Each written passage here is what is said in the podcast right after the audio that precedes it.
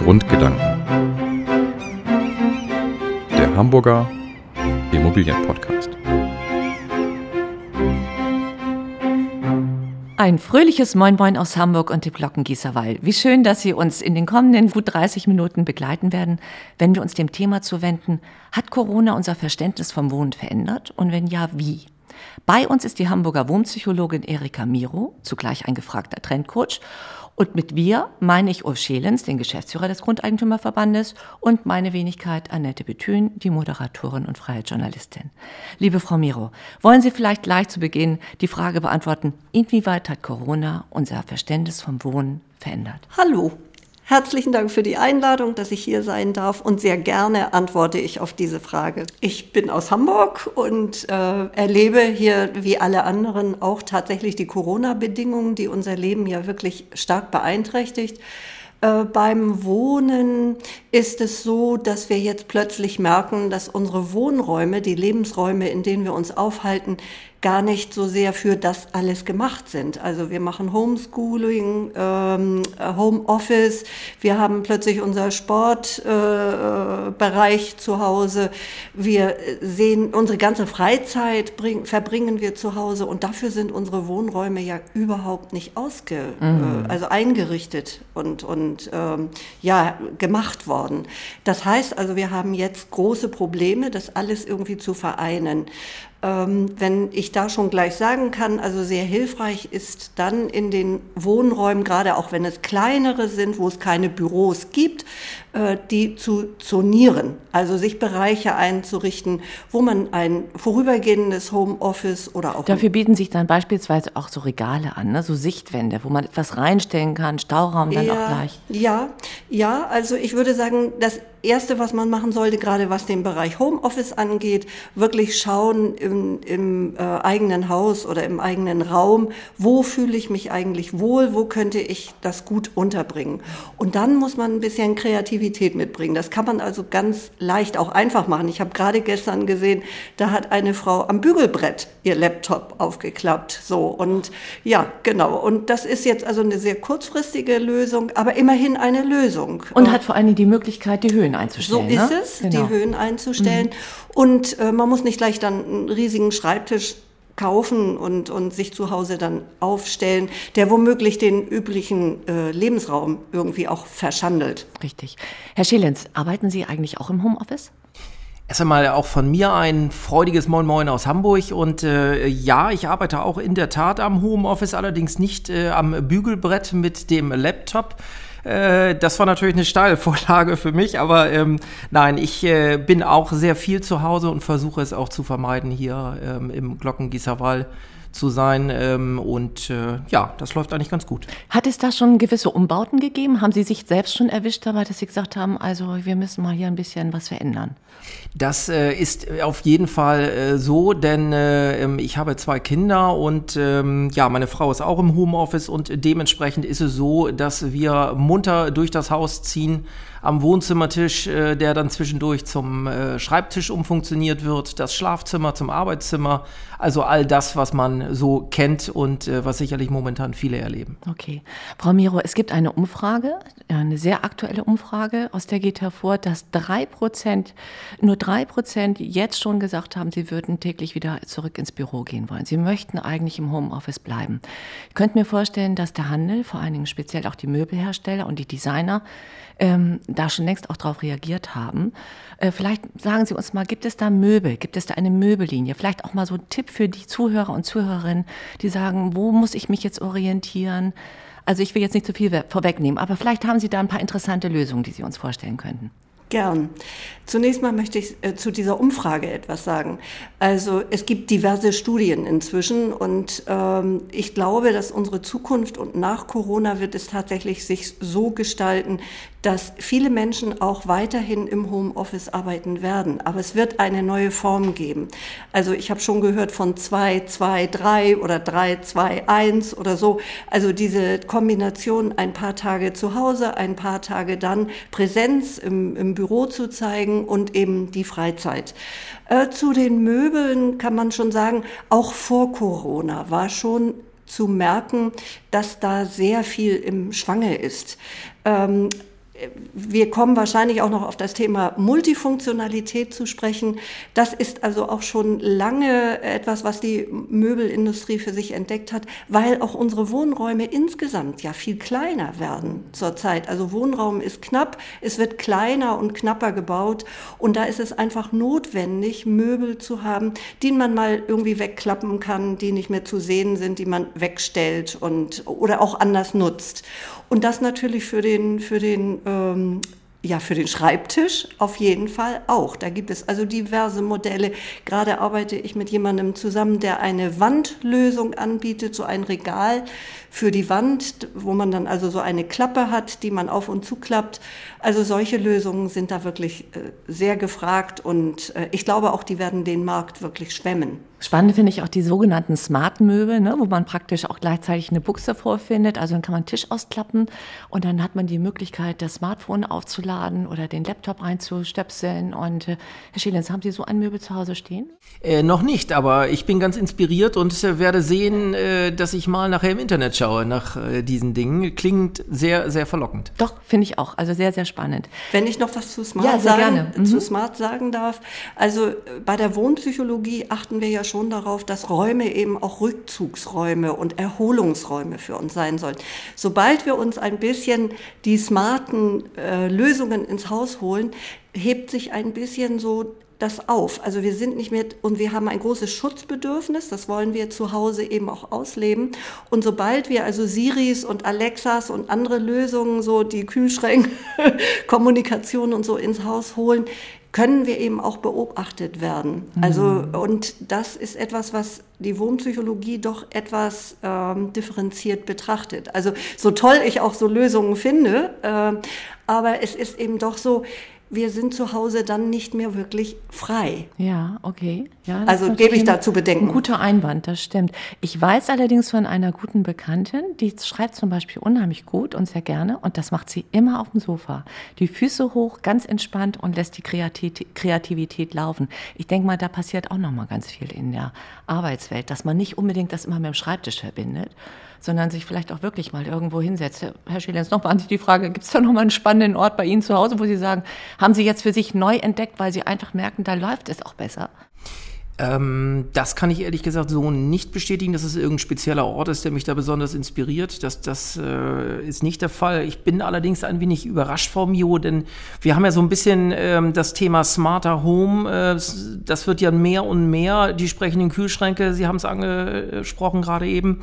Äh, verstehe ich das richtig, dass Sie sich so ein bisschen gegen den Trend stellen oder ähm, wie ist da äh, Ihr Ansatz? Also ich stelle mich nicht dagegen. Ich sehe die Entwicklung und ich weiß ja natürlich auch um die Vorteile. Ich möchte einfach nur zu bedenken geben, dass äh, eben ein Raum, unsere Wohnung, ein Schutzraum für uns ist. Das ist also ein Grundbedürfnis, das die Menschen haben, sich zurückzuziehen, sicher und geschützt zu fühlen. Und wenn man also weiß, ähm, da sind jetzt also wir können abgehört werden, ja, und man kann unser Verhalten irgendwie anhand der Daten ablesen.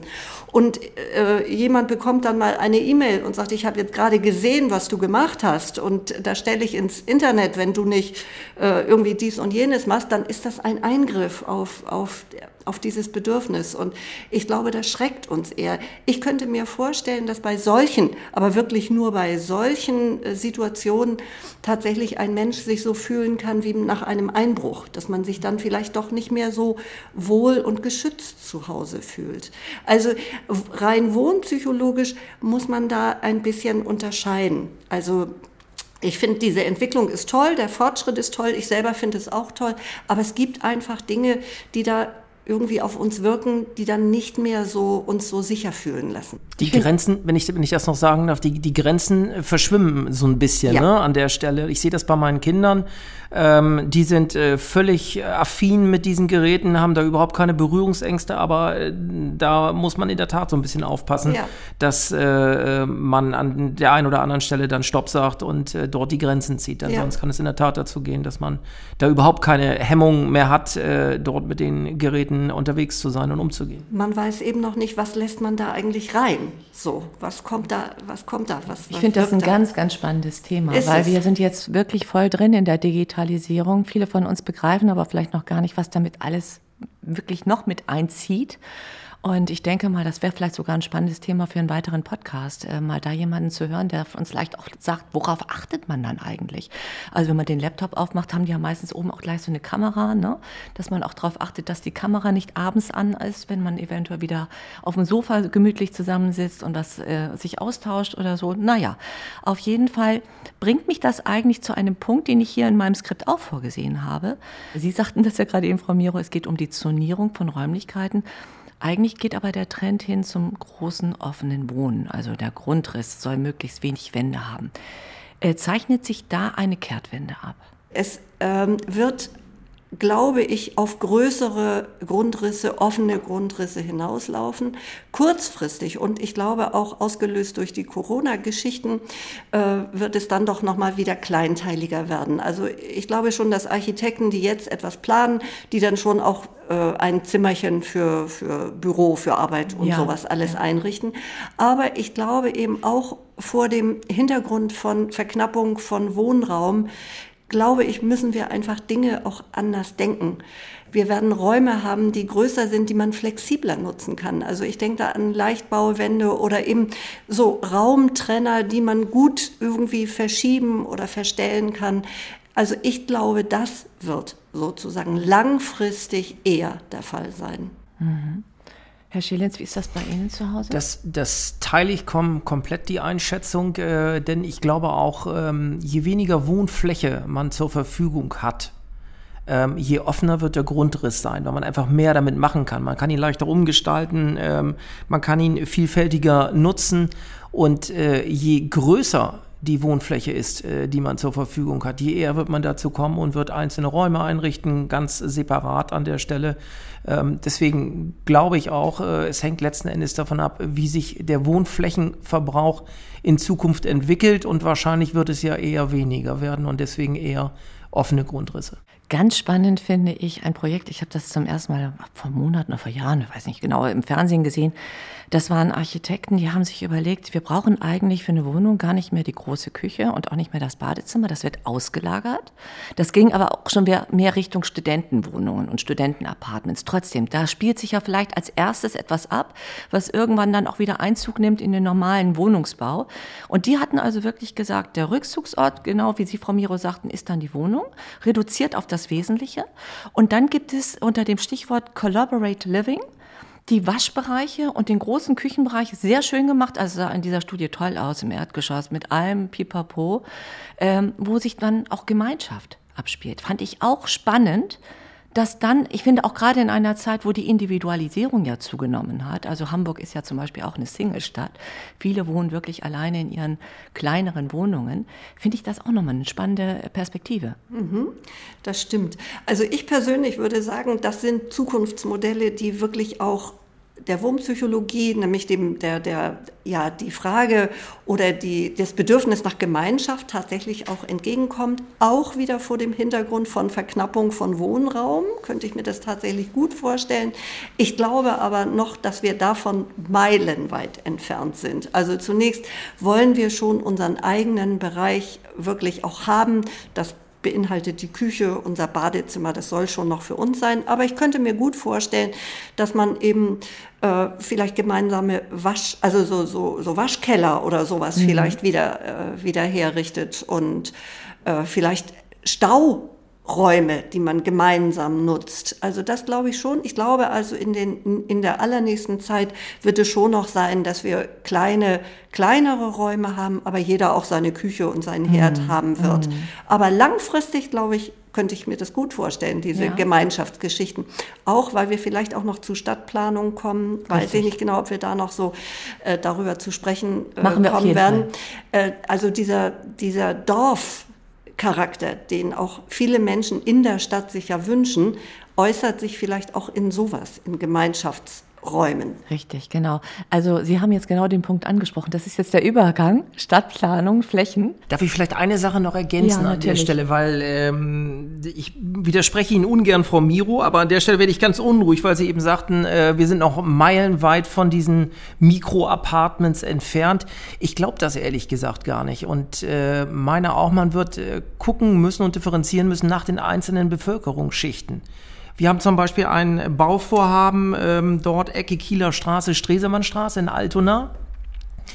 Da sieht es so aus, äh, dass äh, in der Tat für Studenten, Auszubildende, Doktoranden, das sind dort die potenziellen Bewohner, die haben in der Tat solche Mikro-Apartments. Da ist die Größe dieser Apartments, äh, beläuft sich auf 22 bis 44 Quadratmeter.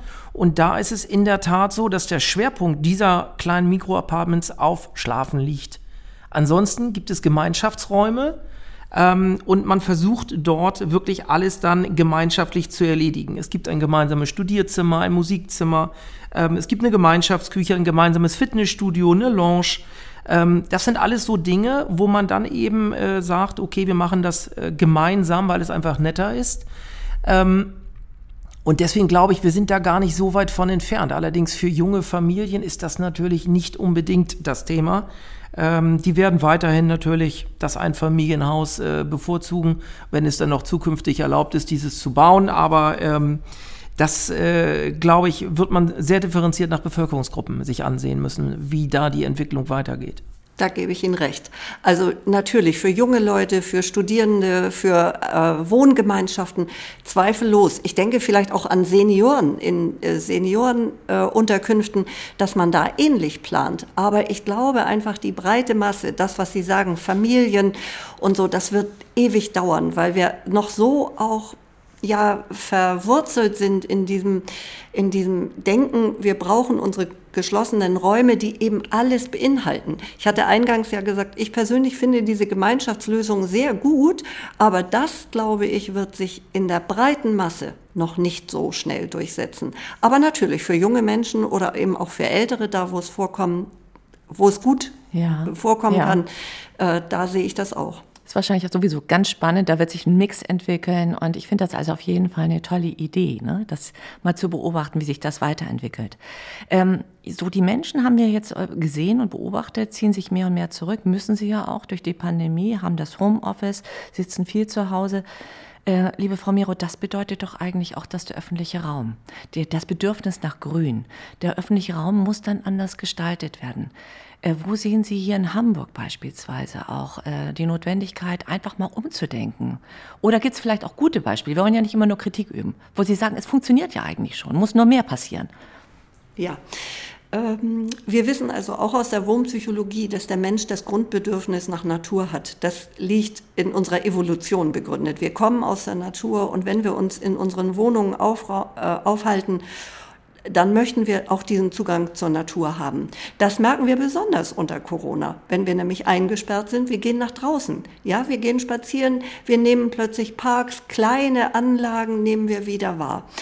Was ganz groß überall, auch in Hamburg passiert, ist, äh, dass man darüber nachdenkt, auch zunächst mal Straßen oder Ecken, Viertel autofrei oder autoreduziert zu haben, um den Menschen wieder ein bisschen Platz und Lebensraum zu geben zu geben. Also ich persönlich wohne in einer relativ kleinen Straße mitten in der Stadt. Da sind, da gehe ich als Mensch durch Häuserschluchten. Da sind große Bäume. Da ist es dunkel tagsüber, weil das eben hohe Häuser sind. Und äh, für mich bleibt als Fußgänger gerade 1,50 Meter an Raum. Autos haben einen großen Raum und wir Menschen möchten uns draußen bewegen. Wir möchten uns aufhalten. Man möchte vielleicht gemeinsam grillen, man möchte Sport draußen treiben. Das ist also auch ein großes Bedürfnis nach ähm, ja, Gemeinschaft. Und ähm, ich glaube, in vielen Städten beginnt da was. Wir hören jetzt also von Fahrradwegen und von breiten Fahrradstraßen und sowas. Das wird ja auch in Hamburg angedacht. Und ähm, ich habe ein schönes Beispiel, das ist die Stadt Paris. Die Stadt Paris hat diese wunderbare ähm, Bürgermeisterin, die sich darum bemüht, eben ihre Stadt so einzurichten, dass man innerhalb von 15 Minuten alles erreicht. Da gibt, soll also Kultur wieder so in so einen Dorfcharakter einziehen. Da soll es äh, Mikro- oder, oder Urban Gardening geben, dass die Menschen sich da treffen und aufhalten. Herr Schielens, das sind doch aber auch Tendenzen und Beobachtungen, die wir hier in Hamburg auch schon äh, sehen können. Ne? Urban Gardening und dass die Plätze gestaltet werden. Oder wo sehen Sie da das stimmt. Wir haben, wir haben hier in der Tat äh, eine ganze Menge Projekte, die auch äh, genau das, was Frau Miro eben gesagt hat, zum Schwerpunkt hat. Also mir fällt da beispielsweise ein äh, Oberbillwerder letzten Endes. Da wird ja auch darauf geachtet, möglichst die Straßen autoarm zu haben. Da gibt es dann sogenannte Mobility Hubs, wo die Autos abgestellt werden, am Rande quasi. Und äh, ähm, dann setzt man sich aufs Fahrrad und fährt dann weiter. Das sind, das sind auch so Ansätze, wo man in der Tat ähm, genau das verfolgt. Oder ähm, mir fällt ein Projekt an, Saarlandstraße. Auch da ähm, ist es so, dass an der Ecke Saarlandstraße Wiesendamm ähm, Wohnungen entstehen am Osterbeek-Kanal und da ist auch genau das äh, Ziel, Wohnen ohne Auto. Und das geht natürlich dort besonders gut, weil wir natürlich eine tolle Infrastruktur dort haben. Wir haben die Jahrestadt in der Nähe, ähm, wir haben viel Einzelhandel in dem Bereich, äh, wir haben dort den Stadtpark um die Ecke. Ähm, das sind natürlich alles tolle Voraussetzungen, um dann so ein Projekt ohne Auto auch, auch möglich zu machen. U-Bahn-Station Saarlandstraße, ähm, äh, Bahnhof Barmbek ist da. Also das, da gibt es in der Tat einige Projekte, die wir auch hier in Hamburg verfolgen und die genau das aufgreifen, was Frau Miro sagt. Ja, an der Ecke zum Beispiel ist es auch sehr schön sichtbar, weil wenn man da aus der U-Bahn steigt, gibt es also die ähm, die Sharing-Autos, die man da direkt, wenn man aus dem Bahnhof kommt, die Fahrräder, die da stehen. Und das sind erste Ansätze tatsächlich. Ja, ja, ja, ja. das stimmt. Mhm. Ich weiß allerdings auch, dass ältere Menschen jetzt, ich habe das so ein bisschen beobachtet in der Diskussion, Hamburger Abendblatt, Mönckebergstraße, frei von Bussen, da gab es schon die Einwürfe von, gerade auch von älteren Menschen, die sagten, wenn ihr alles frei macht von Autos und von Bussen, dann können wir ja irgendwie gar nicht, da sind wir in unserer Mobilität eingeschränkt. Das Problem gibt es natürlich auch. Ja, ja, wobei äh, ich da sagen muss, also wer mit dem Auto in die Stadt, in die Hamburger Stadt fährt, der muss auch lange nach einem Parkplatz suchen. Und diese älteren Menschen, die das also gerne machen möchten, die haben dann auch weite Wege zu laufen, weil sie eben ihr Parkplatz, äh, ihr, ihr Auto nicht direkt an dem Parkplatz vor dem Kaufhaus mhm. oder vor dem Arztzentrum äh, oder so dann abstellen können. Auch die müssen also doch dann ein bisschen laufen. Und da ist es doch sinnvoll, außenrum vielleicht eine Busspur äh, laufen zu lassen und man kann den Rest dann eben zu Fuß oder mit diesen Sharing-Modellen dann mhm. äh, mhm. ablaufen oder mhm. ja. Nochmal zurück zum Thema lebenswerte Stadt. Gibt es einen Platz, wo Sie sagen würden, da ist Hamburg schon sehr gut, ein toller öffentlicher Raum, wo man äh, sich äh, platzieren kann. Also es gab ja mal das auch die, das Stichwort Flaniermeile und so wie eine Piazza. Das hatten wir vor Wochen mal den Vorschlag von, von Otto war das, glaube ich. Ja. Michael Otto hatte gesagt, die Innenstadt muss werden wie eine Piazza. Die Menschen müssen dorthin kommen. Dass der Einzelhandel soll dann ruhig ein bisschen weiter nach zurückgedrängt werden. Da habe ich noch gedacht, hm, nicht ganz unproblematisch. Ähm, Herr Schelenz, was beobachtet, was haben Sie da für so Ideen für die Stadt von morgen und das Wohnen von morgen? Ja, ich überlege jetzt gerade, wie ich Ihnen darauf antworten kann. Das klingt eher nach einem neuen Podcast, ehrlich gesagt. Was machen wir aus den Innenstädten? Das ja, ist ja, ja auch ein Riesenthema ja, an der Stelle. Äh, der Einzelhandel stirbt mehr und mehr aus. Die Innenstädte werden an der Stelle leerer. Bauen wir Wohnungen? Was machen wir mit den Innenstädten? Und äh, da spielen natürlich all die Erwägungen, die Sie gerade angesprochen haben, Frau Bethün, natürlich alle eine Rolle. Machen wir da eine Piazza oder mhm. was auch immer. Also mhm. ähm, das ist nach wie vor ein ungelöstes Problem und, und wird heiß diskutiert. Ähm, ich könnte mir sehr gut vorstellen, dass man in der Tat dazu kommt, ähm, dass man auch äh, vermehrt Wohnungen in der Innenstadt baut letzten Endes. Wir brauchen äh, mehr Wohnungen und ähm, die Grundstücke sind rar und wenn die Flächen leer stehen, die Innenstädte äh, nicht allzu viel genutzt werden mit Einkäufen, dann bietet sich eigentlich alles dafür an, dass man dort Wohnungen auch errichtet. Und man kann ja dieses Wohnen, Frau Miro, durchaus auch in der Höhe, wenn man das in die Höhe denkt, so wie es jetzt auch gerade in Hamburg vom Bezirksleiteramt Hamburg Nord äh, äh, vorgeschlagen worden ist. Der sagte, er möchte keine Reihen- und Einfamilienhäuser eigentlich mehr in seinem Bezirk haben, nur noch Geschosswohnungsbau. Da gibt es sicherlich auch ganz andere Meinungen zu. Aber was ich spannend finde zu diesem Thema, man kann ja Geschosswohnungsbau in die Höhe auch mit viel Grün denken, nicht? Da gibt es ja auch interessante Beispiele. Ja, gibt es. Würde ich gerne gleich darauf antworten. Ja. Ich würde gerne noch mal zu ja. der Frage nach den Plätzen. Mir fällt da also ein, ich, ich kenne nicht alle Ecken in Hamburg, das nicht, aber ich komme aus den Walddörfern ursprünglich und ich weiß also, dass der Ortskern von Volksdorf, die haben so eine Piazza angelegt, schon vor Jahren und äh, ich weiß das, habe das also sehr lange beobachtet und ich dachte damals, als es so eingerichtet wurde, was soll das hier? Das, die Leute kommen zum Einkaufen und dann fahren sie wieder in ihre Häuser und, aber nein, da sind also mehrere Cafés und die Menschen halten sich dort auf. Rundherum sind die Geschäftchen und das ist ein wirklich lebenswertes und sehr gut nachvollziehbares Beispiel für gelungenes denke ich. Dort wird jetzt auch darüber nachgedacht, ob man eben da noch Bereiche autofrei macht oder autoreduziert. Ähm, da weiß ich, ist also vieles in Gange. Das wollte ich dazu noch mal sagen, zu so Beispielen. Da gibt es sicher noch ganz viel mehr. So, und jetzt zu den Geschossbauten. Ähm, und, und auch noch zu dem, was Herr Schelens gesagt hat mit den Innenstädten. Also das vorhandene, die vorhandenen leerstehenden Häuser könnten doch ganz toll genutzt werden, indem man dort vielleicht auch Sport, Kultur, vielleicht auch DIY, wo man also selber Werkstätten oder sowas hat, das kann man doch wunderbar bevölkern. Und dann kann man hingehen und sich draußen hinsetzen und vielleicht Schirmchen aufstellen und ein bisschen Kaffee und Eis oder Sushi oder ja, was ja, auch gerade ja. angesagt ist. Ich glaube, das macht das wirklich attraktiv und das ist auch das, was die Menschen mögen. Also nur durch Steinwüsten zu laufen, das behagt uns nicht. Eine das lebendige Stadt. Ja, eine mhm. und dann mhm. natürlich eben auch mit Grün, wo man sich gerne aufhält.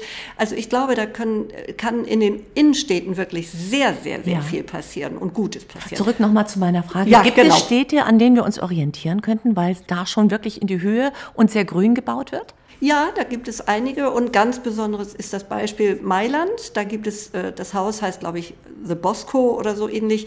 Äh, das ist ein Hochhaus, das wirklich in die Höhe gebaut ist und das ist komplett grün rundherum. Aber es gibt so viel andere Ideen noch, also auch für, für Salat anpflanzen schon irgendwie unterm Zelt, irgendwie äh, bei Parkdächern oder irgendwie so. Also da kann man wirklich unglaublich viel machen. Und ich würde gerne auch noch mal ganz, ganz kurz eben auf die diese Frage äh, Hochgeschoss zu bauen, ich halte das wirklich für sinnvoll.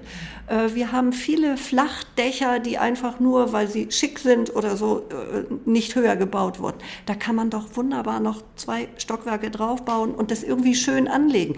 Architekten haben viele Möglichkeiten, das irgendwie auch schön zu gestalten, dass es gut aussieht, dass wir uns da gut und wohl fühlen. Dann kann man unten einkaufen gehen und oben kann man wohnen. Warum soll das nicht gehen? Herr Schelenz. Ähm, einmal noch zu dem Thema äh, grüne Stadt. Äh, da ist Hamburg ja eigentlich auch äh, recht weit vorne. Ähm, das ist natürlich zum einen der optische Aspekt, den Sie schon angesprochen haben, der sehr schön ist. Auf der anderen Seite ist natürlich Fassaden und äh, Dachbegrünung auch wichtig fürs Stadtklima. Wir haben häufig das Problem, dass wir hier äh, erhitzte Innenstädte haben, viel Grau, viel Schwarz. Äh, das zieht natürlich die Hitze und die Energie an. Deswegen ist es wichtig, auch um vernünftiges Stadtklima zu haben, in der Tat viel Grün zu machen. Und optisch ist es natürlich auch sehr ansprechend. Ähm, zu dem anderen Thema, ähm, was Sie angesprochen haben, Frau Bethün, äh, Geschossbauten. Ähm, ja, in, äh, in Nord ist es so, äh, dass äh, dort gesagt wird, wir wollen beispielsweise äh, jetzt ähm, ähm, möglichst ähm, viel ähm, Geschossbauten haben, ähm, keine Einfamilienhäuser mehr. Ich bin da nur bedingt ein Freund von. Äh, richtig ist sicherlich, dass wir hier knappen Wohnraum haben, äh, dass wir von daher gucken müssen, dass wir die Ressourcen, die wir haben, vernünftig nutzen. Auf der anderen Seite haben wir Stadtteile wie äh, Langenhorn beispielsweise, Fuhlsbüttel, ähm, da finden Sie äh, ganz überwiegend Einfamilienhäuser. Und wenn man da jetzt mit Geschossbauten käme, wäre das, glaube ich, auch äh, sehr komisch. Andersherum gibt es Stadtteile wie Eppendorf. Wenn Sie da ein Einfamilienhaus hinstellen, ist das natürlich auch wiederum äh, eher zweifelhaft, ob das so die richtige und gute Idee ist. Deswegen glaube ich, wir müssen äh, können nicht pauschal sagen, äh, wir wollen Geschossbauten oder Einfamilienhäuser, ja oder nein, sondern wir müssen differenziert nach Stadtteilen gucken, wie die gewachsen sind, damit sich das so ein bisschen dort äh, auch anpasst und reinpasst. Ja, das werden wir auf jeden Fall auch nochmal in einer weiteren Podcast-Folge aufnehmen, die Wohnform der Zukunft. Und da werden wir speziell auch nochmal auf die Diskussion eingehen. Einfamilienhaus, Geschosswohnungsbau in Hamburg. Ja, eigentlich ist die Zeit jetzt, glaube ich, schon fast um. Ich finde, das war eine äußerst spannende Diskussion. Ich hoffe, Sie, liebe Zuhörer und Zuhörerinnen, sehen das ähnlich und Herr Schelenz und Herr Miro, wenn, Frau Miro, wenn da jetzt nicht noch irgendein Punkt ist, wo Sie sagen, doch, das müsste ich noch, noch mal angesprochen haben, dann würde ich sagen, lassen wir es dabei und hoffen, dass wir äh, in diesem Podcast viele Anregungen vielleicht haben geben können, spannende Ideen äh, weitergereicht haben. Und wir würden uns dann einfach nur freuen, wenn Sie äh, beim nächsten Mal wieder dabei sind. Und bleiben Sie uns bitte alle bis dahin gewogen und vor allem gesund. Tschüss. Tschüss. Tschüss, tschüss und vielen Dank.